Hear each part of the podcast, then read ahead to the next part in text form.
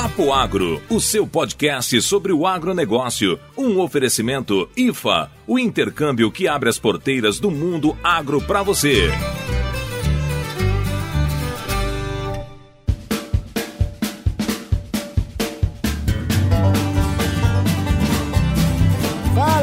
Moçada do Papo Agro, aqui quem fala é o Neto e hoje vai ter joguinho nesse podcast. Fala, queridos ouvintes do Papo Agro, aqui quem fala é a Késia e eu estou louca para fritar nossos convidados.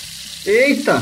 É, ó, os convidados já estão assustados ali. Nós estávamos aqui conversando sobre resistência de insetos a inseticidas e aí a gente resolveu dar uma fritada nos nossos convidados, porque aqui pode, aqui é assim mesmo que a gente faz. E a gente vai ter o convidado que vai ser fritado agora, que é o professor Anderson da UFRA de Paragominas. Está preparado aí para ser fritado, professor? Opa, é, boa tarde a todos. É, sou, me chamo Anderson Gonçalves da Silva, sou engenheiro agrônomo e professor aqui na Universidade Federal Rural da Amazônia, campus de Paragominas, professor de entomologia, trabalhando com controle de pragas e mais especificamente com manejo entregado de pragas. Mas antes de começar o jogo, eu queria dar alguns recados paroquiais. O primeiro deles é: se você quer vir para os Estados Unidos estagiar em fazendas de americanos, aprender a língua, conhecer como eles fazem agricultura aqui, é só ir lá no site da IFA, o nosso parceiro, IFA, IFAA. Procura eles lá, o link também vai estar na descrição. Eles são uma agência que vão facilitar a vida de vocês se vocês quiserem vir para cá estudar. Na verdade, estudar não, fazer um estágio dentro das fazendas dos americanos. É isso aí, José.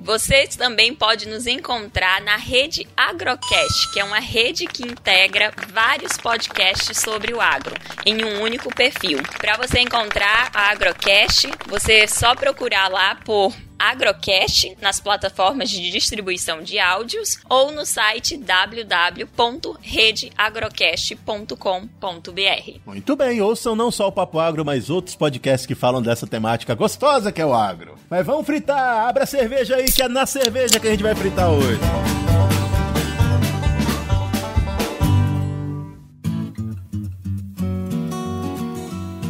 Então, então, nós estávamos falando de resistência e a gente vai jogar o IC, que faz tempo que a gente não grava, então vou lembrar para vocês as regras. Primeiro, o IC é um jogo de fritada em que um grupo de pessoas frita e o outro é fritado. Neste caso, os nossos convidados vão sofrer nas nossas mãos hoje para resolver um problema. Esse problema que a gente vai entregar para eles precisa ser solucionado apenas usando três perguntas. Então a gente vai dar um problema para eles, eles vão ter até três perguntas para fazer pra gente e vão ter que solucionar essa questão envolvendo o agro aí na vida do agrônomo ou de qualquer outro profissional que lida com esse assunto. Vamos lá? Então todo mundo pronto aí? Com certeza. Professor, a situação é a seguinte: você é responsável por uma propriedade agrícola. Na verdade, você está dando assistência e você foi convidado pelo um produtor para ver uma situação lá. Esse produtor ele aplicou três vezes inseticida dentro da lavoura, mas ele ainda tem uma infestação muito severa de mosca branca. É uma lavoura de soja e do lado dela tem uma lavoura de milho que também tem um pouco de mosca branca por lá. É isso. Certo. Eu preciso resolver o problema dessa infestação ou diagnosticar o que foi feito? Ah, você se vira aí. O que, que você quer conversar sobre esse assunto? Isso é uma pergunta? Isso é uma pergunta? Já respondi uma pergunta? Só tem duas? Podemos considerar? É, ele fez ele fez três aplicações e mesmo assim ainda tá com problema e tá com problema na soja. O milho do lado não vai refletir muita coisa porque mosca branca no milho não, não vai ter muito problema. A primeira pergunta que eu tenho, que eu, que eu preciso fazer, é com relação ao histórico da área, né? Eu preciso saber quais, quais foram essas três aplicações que ele fez. Muito bem, essas três aplicações. Então essa é uma pergunta. Exato. Muito bem. Primeira pergunta do professor. Qual foi o histórico de aplicações? Bom, ele a primeira aplicação dele foi um piretroide sozinho. A segunda aplicação foi uma mistura de piretroide com tiametoxan. E a terceira aplicação foi novamente a mesma aplicação, foi piretroide mais tiametoxan. Certo. É, meu amigo, ele fez a bateria que o pessoal faz, né? Exatamente. Exato. Agora diga uma coisa, vou ter que fazer mais uma pergunta. Ele fez essas aplicações monitorando a área, ele viu que tinha. O que é que predominava na área quando ele foi? Era mais ninfa ou mais adulto da mosca branca. É, a sua pergunta é se era mais ninfa ou mais adulto. Muito bem. Para explorar esse assunto, professor, você pode falar das diferenças entre a ninfa e o adulto pra gente? A mosca branca ela é um inseto que a gente chama de hemimetábulo, né? Tem uma metamorfose incompleta porque não tem a fase de pupa. Então ela vai ter como estágios de desenvolvimento a fase de ovo, a fase de ninfa, que ela vai ter ninfa 1, ninfa 2, ninfa 3, ninfa 4, né? Isso a gente vê crescendo de tamanho na planta, são fixas as plantas e a última fase, né? A gente tem, tem uma fase que a gente chama de pré-pulpa e depois essa fase de adulto. Com relação a esses produtos, ao controle, dependendo do alvo dele, se, se ele jogou no momento errado um produto para adulto tinha mais linfa ou o contrário, isso aí vai refletir na questão do, do, do sucesso, né? Da aplicação que ele teve aí. Então por isso que é importante a gente saber, porque se ele errou o time, por exemplo, tinha muito mais linfa do que adulto, ele, ele aplicou de forma equivocada, a praga escapou porque o produto não pegou e depois ele perdeu mais para frente, né? Por isso que ele fez a bateria de 3, provavelmente 7, 7, 7 dias e no final ainda tem infestação, entendeu? Pode ter sido esse problema aí, ter aplicado o produto no alvo errado. Então, muito bem explicado, acho que essa era a intenção da, da, da questão. Então, existe uma diferença de uma diferença de tratamento quando você tem uh, mais uh, ninfa ou mais adulto. Então, por isso precisa ser monitorado uh, na lavoura. Muito bem, ele começou a aplicação com adultos. Então, ele fez realmente essa sequencial de aplicação, como a gente comentou, e quando ele iniciou a primeira aplicação, eram adultos que estavam lá. Eita! E você só tem uma pergunta, professor? Uma pergunta. Tá. A minha próxima pergunta, que é pra gente não se alongar muito, eu fico mais por, pelos questionamentos de vocês se eu puder agregar alguma coisa, porque aí não sei se eu vou conseguir responder a pergunta, tá? Essa soja dele, pegando os vizinhos, pegando o que ele tem na área, era uma soja mais nova ou uma soja mais antiga? Tá? Pensando em precoce, média e tardia no campo, né? Plantado ao mesmo tempo ali. Essa soja dele aí vai estar tá em que momento? Ah, muito bem. Essa é uma pergunta legal, viu? Você lembra que essa é a última, né? Você não, você não pensa em nada mais que pode te auxiliar, eu vou te dar essa chance ainda. Vamos lá. Beleza, então. É, ela é uma soja que é a última soja plantada do produtor e ela tá no florescimento. Na verdade, ela iniciou a aplicação no florescimento. É, meu amigo, se é uma soja tardia, provavelmente aqui, né, o, que a gente, o que a gente vê no campo, aí depois tu me ajuda na resposta, tu e a Késia, é que para a mosca branca, a gente tem que se atentar muito para as infestações iniciais, tá? Se a gente conseguir controlar bem as infestações iniciais na lavoura, até olhando para as áreas de mata do lado, que geralmente a infestação ela vem de fora, né, para nossa área. Então, geralmente, essas primeiras infestações estão naquela matinha que ficou ali e assim por diante. Então, como ele está com a última soja e essa soja provavelmente pegou, recebeu infestações de outros locais, então, por mais que ele tenha, que ele tenha feito um controle interessante, esse controle provavelmente não foi eficiente porque tinha muita soja ao redor e soja vindo, né? Agora, com relação relação ao controle, o que a gente tem que pensar e, e colocar na balança é se essa última soja dele compensa ainda ele fazer algum tipo de controle, tá? Como é soja final, se eu tivesse no campo, eu acredito que o dano da mosca branca já foi o que a gente observa no campo é que soja com mosca branca, com muito tempo na planta, aqui a gente teve uma infestação muito elevada de Askersonia leirodes, que é um fungo natural que dá e controla a mosca branca. Então eu ia dar uma olhada na lavoura dele, e se eu visse que estava com muita Askersonia, deixava quieto, né? Principalmente pensando que é a última soja e que o dano já foi pelo adiantado estágio que está a cultura, né? Logo logo aí ele vai estar tá colhendo, por exemplo. Tudo bem. Então, esse cenário que eu montei, se eu tivesse nessa situação e essa fosse a última soja e não tivesse mais soja pequena para essa infestação migrar, eu acredito que não seria que não, que não precisa fazer mais nada, certo? Ó, oh, então, não precisa nem, nem falar mais nada, né? Fechou.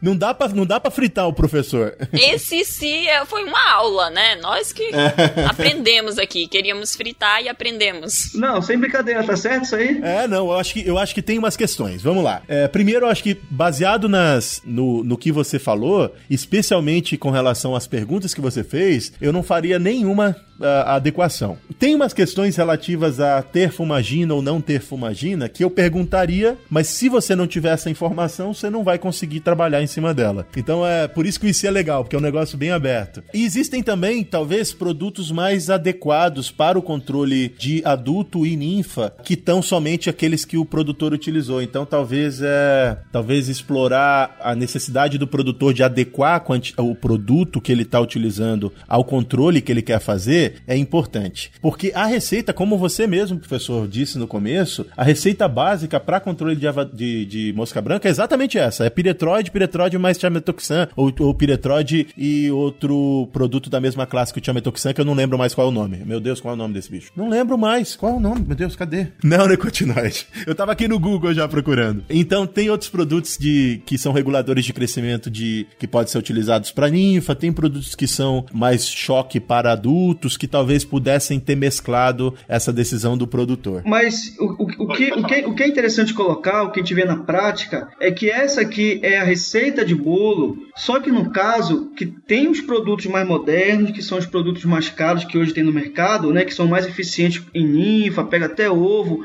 esteriliza adulto. Só que aí é aquele negócio que eu comentei contigo, que tem muito produtor que fica com esse produto no, no armazém lá e com, com receio de usar por ser tão caro. E quando vai usar, já foi. Então, nesse caso, a situação que foi montada aqui, última soja, significa que ele já pecou lá no início. Porque essa infestação que ele tem aqui não é o resultado só dessa área, é resultado das áreas, né, das sojas anteriores que ele plantou. É por isso que quando a gente trabalha, a gente trabalha com MIP, hoje a tendência é a gente, a gente chamar uma região, um local de uma única fazenda. A gente tem que estar tá trabalhando até com nossos vizinhos, por exemplo, saber o momento que eles estão trabalhando com inseticida, para qual cultura, tentar sincronizar isso aí a chance de sucesso é maior, porque a gente sabe que inseto não respeita cerca, né? Então não adianta você fazer tudo certinho e o seu vizinho não. Então, pelo que a gente conversou aqui, eu, fui mais em consideração de ser já uma, a última soja da, da fazenda. Aí surgiu esses comentários aí, tá certo? Perfeito, perfeito, professor. Eu acho, eu concordo com você que na última soja, iniciando uh, ou no meio do enchimento do grão, que provavelmente é esse o momento, já que ele começou a aplicação no, no florescimento, se não tiver outra cultura do lado, provavelmente não tem o que fazer. De, de fato, não tem o que fazer. O que a gente também tem que pensar, que eu quero lembrar aos nossos ouvintes, é que o manejo em si pode ser precário. E aí o professor lembrou do negócio perfeito. Como os insetos não respeitam barreira, eles vêm de uma lavoura que já, já terminou, que o cara já até colheu, porque não tem mais o que comer, para as lavouras que ainda estão na, na, na, propriedade. Então ele vai migrar de uma soja que foi plantada mais cedo e que inclusive pode até ter sido colhida para uma, uma, uma soja que ainda tem área verde para ele poder explorar. Certinho. Perfeito. Muito bem. A gente tentou fritar o professor, mas de nada. Não fritamos Nossa, nada, né, Casito? Nada, José. Deu uma aula, deu um banho nós dois. Olha só. é, isso aí.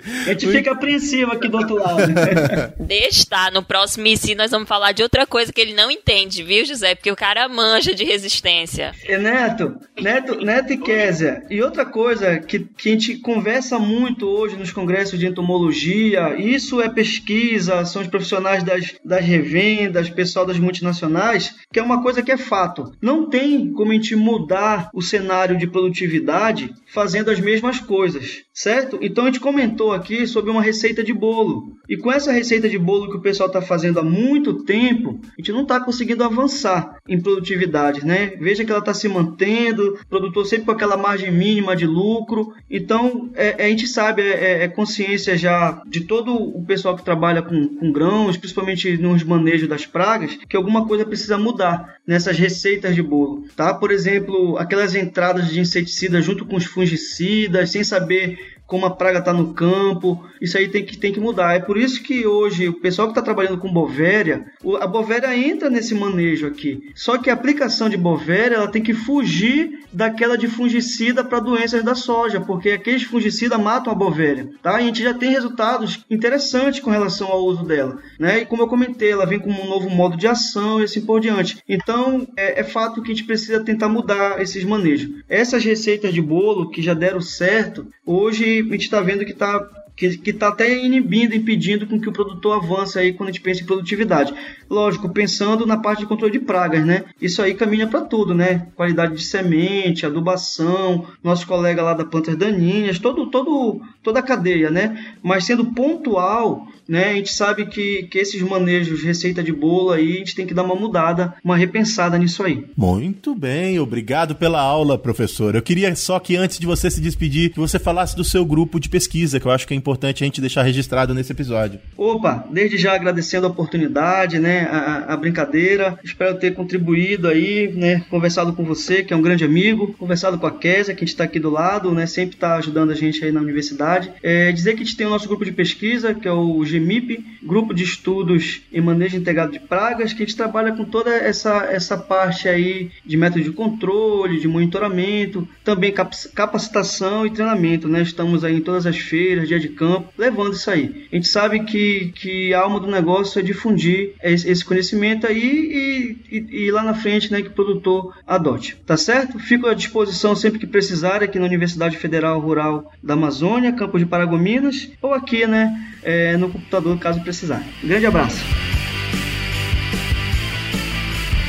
Muito bem, obrigadão, Anderson. Um prazerzaço gravar esses dois episódios com você. E a gente espera se encontrar aí no futuro para continuar falando sobre o agro, que é a nossa paixão. É isso aí. Obrigado, Neto. Valeu. Antes de me despedir, queria dizer aos nossos ouvintes como nos achar nas redes, nas mídias sociais. Galera, nós estamos no Instagram como Papo Agro Podcast, no Facebook e Twitter como Papo Agro. O nosso site é www.papoagro.com.br e estamos também em todas as plataformas plataformas de distribuições de áudios, como Papo Agro Separado. Agrobeijos, galera, e até a próxima. Tchau, tchau. Um abraço para quem é de abraço, um beijo para quem é de beijo. Tchau!